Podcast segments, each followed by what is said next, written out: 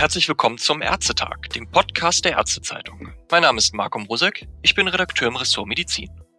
Aus vielen Ländern der Welt werden gerade Infektionen mit Affenpocken gemeldet, so auch in Deutschland. In mehreren Bundesländern wurden bereits Fälle nachgewiesen. Wie es um die Behandlung von diesen Patienten steht, dazu spreche ich heute mit Privatdozent Dr. Timo Wolf. Er ist Facharzt für Innere Medizin und Infektiologie und Leiter der Sonderisolierstation des Universitätsklinikums Frankfurt. Herr Dr. Wolf, auch am Uniklinikum Frankfurt wurde bei einem Patienten das Virus nachgewiesen. Für Patienten und Kontaktpersonen wurde eine dreiwöchige Isolation angeordnet, heißt es vom Sozialministerium. Geschieht das zu Hause und wie geht es jetzt für den Patienten weiter? Ja, hallo auch von meiner Seite. Schönen guten Tag. Ich gehe davon aus, dass das zu Hause geschieht, weil der Patient jetzt nicht bei unserem Uniklinikum in Betreuung ist. Das ist auch möglich, ähm, wenn die Erkrankungsschwere das zulässt. Gibt es auch ja schon relativ klare Richtlinien dafür, wie das zu Hause auszusehen hat. Also der Patient wird jetzt wahrscheinlich zu Hause betreut und die Gesundheitsämter und die behandelnden Kollegen werden sich in regelmäßigen Abständen bei ihm melden und würden halt ähm, auch feststellen, dass es ihm weiterhin gut geht.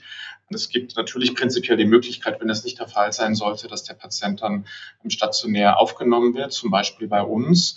Und im Prinzip, ähm, wenn es ein unkomplizierter Verlauf ist, würde man jetzt schauen, dass diese ähm, ja recht typischen Hautläsionen, die sich bei den Patienten sehr wahrscheinlich irgendwann einstellen werden, schön abheilen und dass die Isolationsperiode von 21 Tagen zu Ende ist und dann dürfte er auch wieder sozusagen entisoliert werden.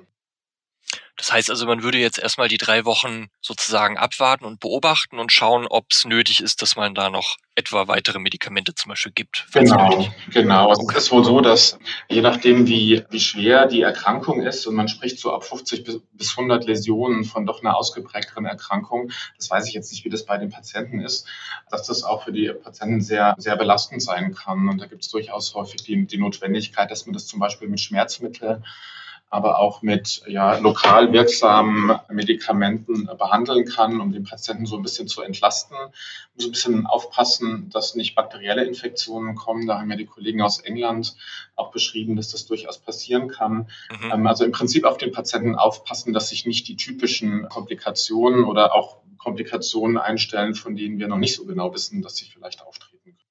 Okay, das ist interessant, dass da auch ein Gradmesser die Anzahl der Läsionen ist. Die werden also dann immer gezählt. Genau, also in den, in den wenigen ähm, Studiendaten, die es gibt, ist es tatsächlich so, dass sich offensichtlich, offensichtlich jemand ja sehr sehr gründlich damit auseinandergesetzt hat und die, die Läsionen durchgezählt hat. Das aha, ist tatsächlich aha. schon so. Ja. Okay. Das heißt, da wartet man jetzt ab, ob der eventuell vielleicht dann auch stationär aufgenommen werden müsste. Sie haben ja auch gesagt, das könnte also auch dann am Uniklinikum Frankfurt passieren. Genau. Haben Sie sich denn da vorbereitet auf die stationäre Aufnahme von Patienten mit Affenpocken, die dann isoliert werden müssten? Wie sah das aus und auf wie viele Patienten hätten Sie sich denn vorbereitet? Ja, also man muss dazu sagen, dass jetzt so die, die reine, ähm, ich sag mal, Aufnahme und, und die Festlegung, welches Zimmer, welches Krankenzimmer solche Patienten kommen sollen, eigentlich ehrlich gesagt gar keiner großen Vorbereitung bedürfen, weil die Isolationsstufe jetzt nicht so, ja, so, so ausgeprägt ist. Mhm. Man braucht ja eigentlich im Prinzip ein Einzelzimmer mit einer Schleusenfunktion. Mhm. Und ähm, also da sind wir schon äh, in der Lage, ähm, Patienten auch ad hoc zu versorgen, ohne große Vorbereitungen treffen zu müssen. Das muss man einfach so sagen. Was, glaube ich, so ähm, ein bisschen wichtiger ist, dass man, dass man sicherstellt, dass man die ganzen diagnostischen Möglichkeiten hat, um so eine Erkrankung zu diagnostizieren und auch begleitend so ein bisschen zu betreuen. Das ist ja bei uns in der Virologie sehr gut vorhanden und dass man natürlich gut im Netzwerk ähm, arbeitet, um, um ein bisschen zu verstehen, wie die Behandlung aussehen könnte, welche Patienten man eigentlich genau behandeln muss und welche nicht muss und, und so weiter. Ich glaube, das sind, okay. das sind mehr so die, die wichtigen Fragen. Die eigentliche ja. Unterbringung ist jetzt nicht so kritisch. Okay, also haben Sie schon gesagt, also da wäre dann also Luftschleuse vonnöten und ich vermute dann auch mal dann komplette Schutzausrüstung dann von Kopf bis Fuß. Ja, also es wird häufig ein bisschen verwechselt und ich habe häufiger auch schon mal Fragen gekriegt, muss man das jetzt irgendwie genauso isolieren wie ein Ebola-Patient? Mhm. Nein, muss man muss man natürlich nicht. Mhm. Also es reicht, wir haben ja im, im, Rahmen von Corona alle über verschiedene Maskenformen gelernt. Mhm. Es reicht tatsächlich eine sehr gute FFP2-Maske, Schutzkittel, Handschuhe. Okay. Ich persönlich bin ein Freund auch von Überschuhen bei Schmierinfektionen. Infektionen und Schutzbrillen, mhm. finde ich, gehören auf jeden Fall dazu. Und, und so muss man sich das vorstellen, genau. Okay. Das ist ähm, eigentlich bei uns standardmäßig vorhanden. Okay, das ist das ist schon da. Sie haben ja gesagt, dann geht's auch darum, den Patienten dann halt während der Zeit da zu betreuen. Und das, was bisher also von diesen Fällen bekannt ist, es sind ja eher dann leichte bis mittelschwere Fälle mit wenig Komplikationen. Ist das auch so das, was Ihren Erfahrungen entspricht? Ja, also richtige direkte Erfahrungen haben wir jetzt äh, hier natürlich noch nicht. Mhm.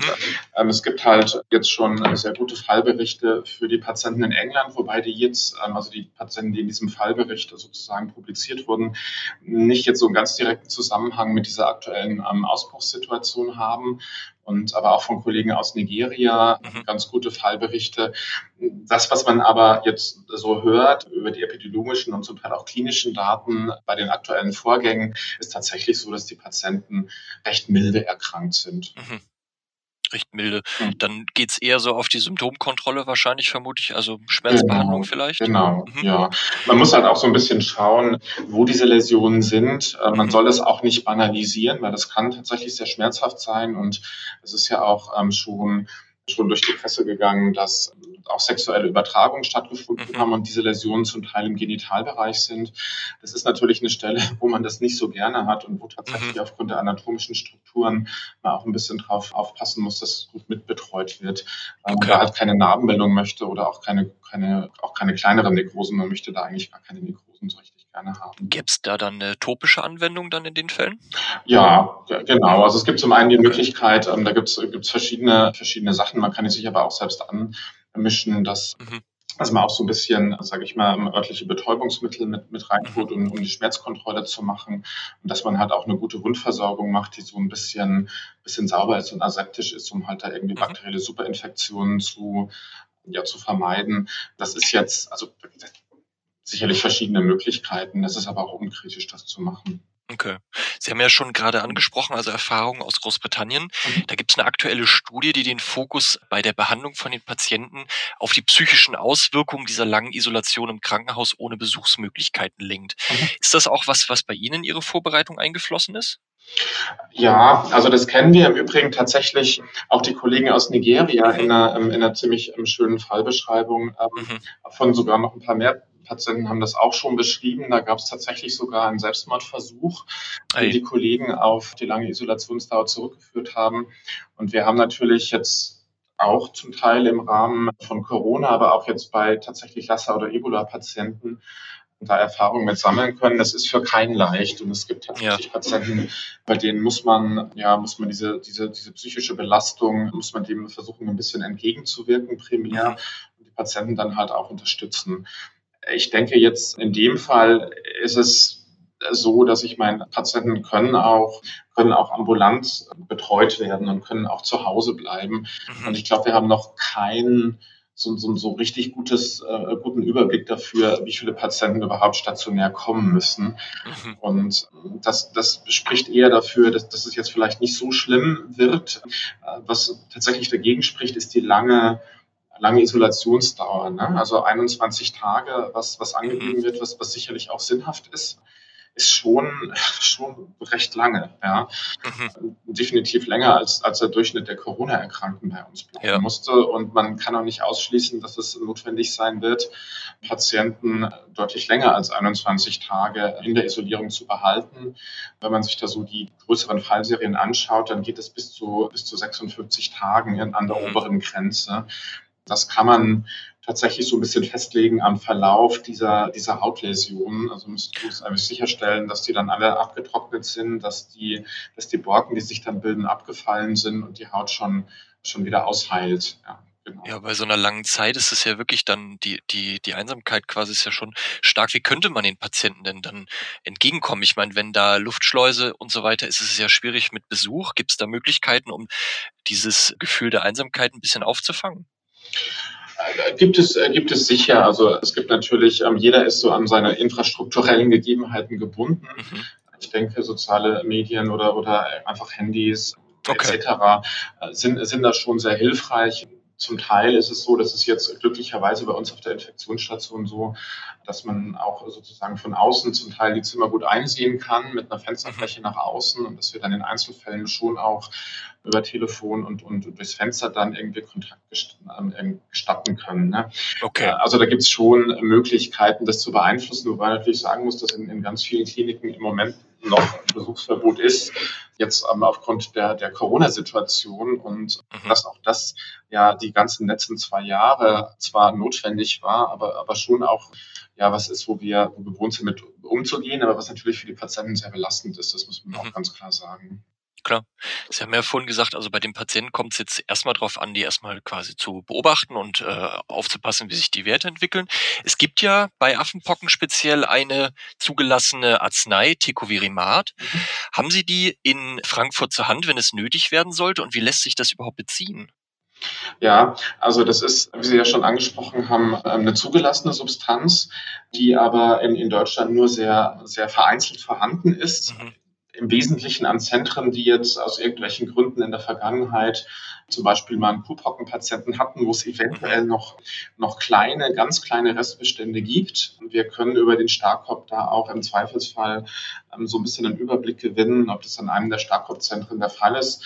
Aber man muss natürlich ehrlicherweise sagen, dass dass, dass man im Moment jetzt keinen Zugriff hat auf diese Medikamente nach meinem Kenntnisstand. Man könnte die jetzt ja prinzipiell, ähm, also es gibt zwei Wege, die zu beziehen. Das eine ist, ist ganz normal über Apotheken und den, und den Großhandel und das andere ist, dass natürlich auch viele nationale Regierungen in Europa sicherstellen wollen, dass diese Medikamente verfügbar sind, wie wir das ja auch zum Teil mit, mit Corona-Medikamenten gemacht haben. Mhm. Und ich weiß, dass Bestrebungen dahin gehen, also diese Medikamente zu erhalten in ausreichender Zahl, weiß aber nicht jetzt ganz genau, wie schnell das gehen wird und, und wann man dann an wie viele Dosen rankommen wird. Da haben Sie gerade den Starkop, haben Sie gerade erwähnt, also da zur Erläuterung, das ist der ständige Arbeitskreis der Kompetenz- und Behandlungszentren für Krankheiten durch hochpathogene Erreger. Sie haben jetzt gerade angesprochen über die Apotheken. Könnte da vielleicht auch so dieser Bezugsweg, der sich während der Covid-Pandemie so ein bisschen etabliert hat mit den Stern- und Satellitenapotheken, würde der vielleicht helfen? Das weiß ich gar nicht, ob man das braucht, okay. weil wir natürlich von ganz anderen. Fallzahlen im Moment sprechen. Mhm. Ne? Aber das okay. ist also der Vertriebsweg, der deswegen gewählt wurde, weil, ähm, weil im Bundesnotfalldepot wo dann eine große Zahl von Medikamenten mhm. zur Verfügung stand. Ja, ich glaube, das wird man, das wird man dann noch klären müssen. Aber wir reden hier natürlich von ganz, ganz anderen Fallzahlen, die jetzt so einen spezifisch komplexen logistischen Verteilungsweg gar nicht benötigen. Welchen Stellenwert hat denn Tecovirimat überhaupt für die Therapie bei gesicherten Affenpockenfällen und gibt es da auch Alternativen zu dem Mittel? Ja, also wahrscheinlich, es gibt noch äh, keine abschließenden Therapie-Guidelines, aber wahrscheinlich ist es sinnvoll, dieses Medikament einzusetzen, vor allen Dingen für immunsupprimierte Patienten, mhm. eventuell auch für Kinder. Kinder haben immer noch mal ein bisschen, häufig ein bisschen schwerere Verläufe. Zumindest war das in diesen, in diesen ersten Fallserien so, die ich gerade ähm, zitiert hatte. Aber ich denke schon, dass, dass es sinnvoll ist, das Medikament jetzt erstmal in Anführungsstrichen nur für Patienten mit einer Gefährdung einzusetzen. Einzelfälle natürlich ausgenommen. Und das ist im Wesentlichen jetzt für die Erwachsenenmedizin die immunsupprimierten Patienten ähm, sein werden. Und die Rationalen, das zu tun, sind so, sind so zwei Aspekte. Das eine ist natürlich, dass man schwere Verläufe verhindern möchte. Und das andere ist, dass man vielleicht tatsächlich die, so ein bisschen die Abheilung der Hautläsionen beschleunigen kann und vielleicht auch die, die Zeit, in denen sozusagen noch, noch ähm, aktiv infektiöses Virus ausgeschieden wird, eventuell reduzieren kann. Mhm. Ähm, ob das jetzt wirklich in jedem Aspekt so funktioniert, wissen wir noch nicht. Ja, da gibt es einfach, ähm, einfach keine Studiendaten dazu. Mhm. Okay, da muss man auch das so ein bisschen beobachten und noch weiter. Genau. Und Jetzt haben Sie ja gerade. Die Frage nach den Alternativen, Entschuldigung, wollte ich noch beantworten, mhm. ist, ja. Ähm, ja, tatsächlich, also Sie haben ja auch das schöne Paper von unseren Kollegen aus UK gelesen, ähm, und da wurde mhm. Eingesetzt. Das ist eine genau. Substanz, die in Studien schon war in der Entwicklung für Adenovirusinfektionen und für CMV-Infektionen. Das wäre prinzipiell was, was man erwägen könnte, hat aber aus meiner Sicht zwei Probleme gezeigt. Nämlich zum einen sind, sind doch die Leberwerte ganz ordentlich angestiegen ja. und die Toxizität dieser Substanz ist schon was, was man sehr gut im Auge haben muss. Zum anderen ist aus meiner Sicht auch, auch ein gewisses, ja, ein gewisses kanzerogenes Potenzial nicht ganz auszuschließen, wenn man sich so die, die Studien da für die anderen Erkrankungen anschaut. Aber ja. es ist prinzipiell eine Alternative. Das heißt auch nicht, dass man das jetzt gar nicht nehmen sollte damit aus meiner Sicht. Und was man dazu sagen kann, ist, dass es ähm, aus meiner Sicht jetzt in der, in der pädiatrischen Medizin schon für, für schwere Adenovirus-Infektionen häufiger eingesetzt wurde. Das heißt, da sollte man auch einfach ja, mit den Kinderärzten, ähm, denke ich, gut besprechen, ob da ein Bedarf dafür gesehen wird und wie da der genaue Einsatz sein sollte. Das geht so ein bisschen ja, über meine Expertise hinaus, ja. ganz ehrlich zugeben. Und zumindest auch, was die britischen Ärzte berichtet hatten, diese Auswirkungen auf die Leber, die hatten sie bei Tecovirimat ja nicht beobachtet. Genau, die gab es ja, okay. da nicht. Also die gibt es auch so, wenn man, ich meine, es gibt ja schon obwohl jetzt es keine direkten Studiendaten zu Affenpockenpatienten gibt, gibt es ja da so vorgesehene Abläufe, wie man sowas ähm, durch die Entwicklung quasi bringt. Und da gibt es schon auch pharmakokinetische Modulierungsdaten mhm. und es gibt dann schon auch, gerade wenn das irgendwie für andere Erkrankungen eingesetzt wurde, schon auch ein paar Toxizitätsdaten oder zumindest Toxizitätsdaten aus Tiermodellen. Und da muss man sagen, das war jetzt für das Ticovirimat nicht unbedingt so, dass da ein Signal entstanden ist. Okay. Ja. Jetzt haben Sie ja vorhin schon die Risikogruppen angesprochen unter den Patienten. Mhm. Da würde ich jetzt nochmal einhaken. Also welchen Stellenwert glauben Sie, werden denn da Pockenschutzimpfungen bekommen? Also zum Beispiel bei Risikogruppen? Mhm. Was man dazu sagen muss, dass halt auch einfach der Impfstoff, und das betrifft nicht nur Deutschland, sondern auch weltweit, eine sehr knappe Ressource ist. Ja? Okay. Und dass wir eigentlich diese Diskussion zwar führen dürfen und können und sollten, aber die natürlich sehr lange theoretisch ist, solange wir nicht genügend Impfstoff haben. Okay. Ich habe so eine, es ist so eine persönliche Meinung von mir, dass im Moment zumindest zur Postexpositionsprophylaxe das eine sinnvolle Intervention ist. Mhm. Aber ich habe da jetzt auch wirklich keine gute Datengrundlage jetzt direkt sozusagen aus, aus, aus einem Analog von Phase 3 Studien oder in der direkten Patientenanwendung, sondern das sind Ableitungen davon, ob es eine T-Zellreaktion zum Beispiel macht, ähm, letztlich halt auch ähm, ähm, die, die so ein bisschen von, von den virologischen Eckdaten getragen ist. Ne? Mhm. Alles okay. andere entscheidet äh, ja in Deutschland dann die STIKO. Und da habe ich auch vollstes Vertrauen, dass das, dass das auch gut und, und zeitnah ähm, entschieden wird. Was man allerdings diskutieren muss im Moment, ist, ob sowas wie, was man im Deutschen so Regelungsimpfung nennt. Ich, ich reibe mich manchmal so ein bisschen mit dem Begriff, weil ich den schwierig zu definieren finde. Ähm, Im Englischen heißt das dann so manchmal Ring Vaccination und dann gibt es so einfache Ringe, aber es gibt auch Double Ring Vaccinations, also dass man sozusagen die Kontaktpersonen definiert und, und da dann eine Impfung anbietet. Das kann mhm. jetzt bei so einer Lage ein sinnvolles Instrument sein. Ich glaube, es ist aber ein bisschen zu früh, dass ich mich jetzt, dass ich jetzt gewillt bin, da irgendwie im Moment schon eine direkte Empfehlung auszusprechen, okay. dass man das jetzt in diesem Moment machen muss und planen muss und ausrollen muss. Also das hängt auch von einigen Daten ab, die wir brauchen und auch so ein bisschen von, von der Entwicklung der nächsten mhm. sehr kurzen Zeit ab. Machen wir mal da die Perspektive ein klein bisschen größer. Jetzt hatten wir ja quasi vor den Affenpocken jetzt also SARS-CoV-2 und Covid-19. Das sind ja beides Zoonosen, die also von Tieren ausgegangen sind. Müssen wir uns darauf in Anbetracht immer kleiner werdender Schutzzonen zwischen Mensch und Tieren zukünftig einstellen? Ist das was, was häufiger jetzt auf uns zukommen könnte? Naja, also ganz ehrlich gesagt, gerade wenn wir die Überschneidung zwischen einer zoonotischen Erkrankung, die sich dann auch Mensch zu Mensch sehr gut über die Luft übertragen lässt, und das sind wir bei dem Thema Corona betrachtet, so war es uns ja eigentlich schon äh, vor sehr langer Zeit klar, dass, dass man, also dass zumindest die Wahrscheinlichkeit, dass es da wieder zu größeren Epidemien oder auch Pandemien kommen konnte, das, das war uns ja eigentlich, wenn man genau hinschaut, schon vor langer Zeit klar. Und das ist natürlich was, was wir im Auge behalten müssen. Und es ist jetzt auch nicht unwahrscheinlich, dass zoonotische Erkrankungen einen größeren Stellenwert tatsächlich bekommen bei uns. Ob das daran liegt, dass jetzt irgendwie, wie Sie das ja eigentlich ziemlich gut beschrieben haben, die Schutzzonen kleiner werden zwischen Mensch und Tier oder dass es einfach vielleicht auch Vektoren gibt, die diese Übertragung, sage ich mal, aus dem tierischen Reservoir auf den Menschen übertragen können und sich aus welchen Gründen auch immer Änderungen ergeben bei diesen, bei diesen Vektoren, also Mücken, Zecken etc.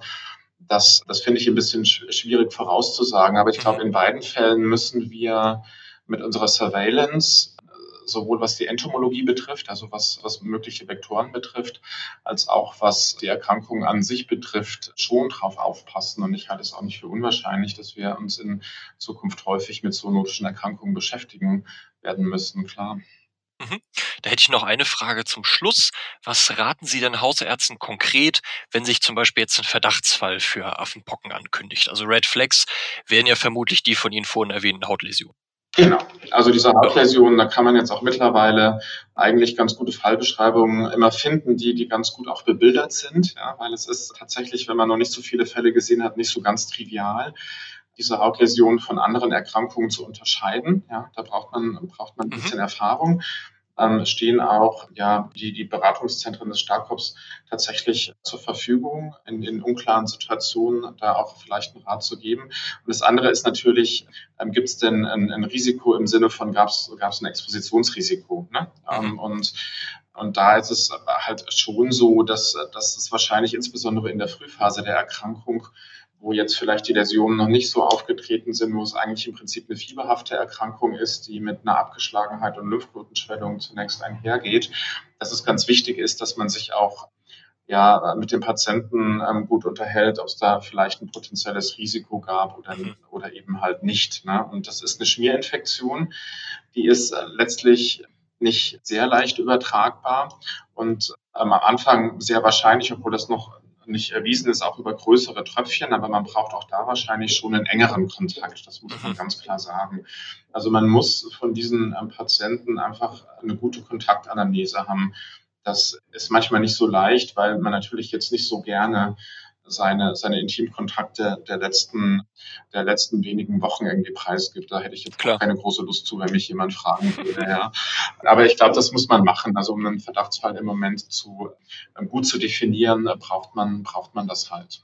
Und dann würde sich dann, also wenn da ein Verdachtsfall wäre, dann eine Überweisung an ein größeres Zentrum anbieten oder was wäre der nächste Schritt? Genau, also ein infektiologisch erfahrenes Zentrum wäre schon gut. Es ist mhm. nicht prinzipiell immer notwendig, die Patienten gleich stationär einzuweisen, mhm. wobei ich schon so eine Tendenz habe, also wirklich nicht strikt notwendig, aber schon eine Tendenz habe, großzügig zu sein mit ähm, jetzt gerade in der Frühphase, wo wir die Erkrankung ja auch alle noch so ein bisschen kennenlernen müssen und auch noch nicht so richtig klar ist, wie die weitere Entwicklung sein wird. Mhm. Jetzt in der Frühphase halt tatsächlich ein bisschen großzügig die Patienten stationär einzuweisen und da kann man sich tatsächlich an unser Zentrum wenden, ähm, aber auch an, an andere infektiologische Zentren. Und auch viele der infektiologischen Schwerpunktpraxen ähm, sind, denke ich, schon in, schon in der Lage und, und, und auch gerne bereit, da irgendwie Patienten zu betreuen. Wunderbar, vielen Dank. Jetzt haben wir einen kleinen Rundumschlag zu Affenpocken gemacht und jetzt sind wir schlauer bei dem Thema. Ich bedanke mich recht herzlich bei Ihnen, Herr Dr. Wolf. Ja, vielen Dank. Ich hoffe, wir sind alle schlauer geworden und auf jeden Fall. Tag noch. Ja, ich bedanke mich auch bei den Zuhörern und bis zum nächsten Ärztetag, dem Podcast der Ärztezeitung. Wir freuen uns, wenn Sie wieder mit dabei sind.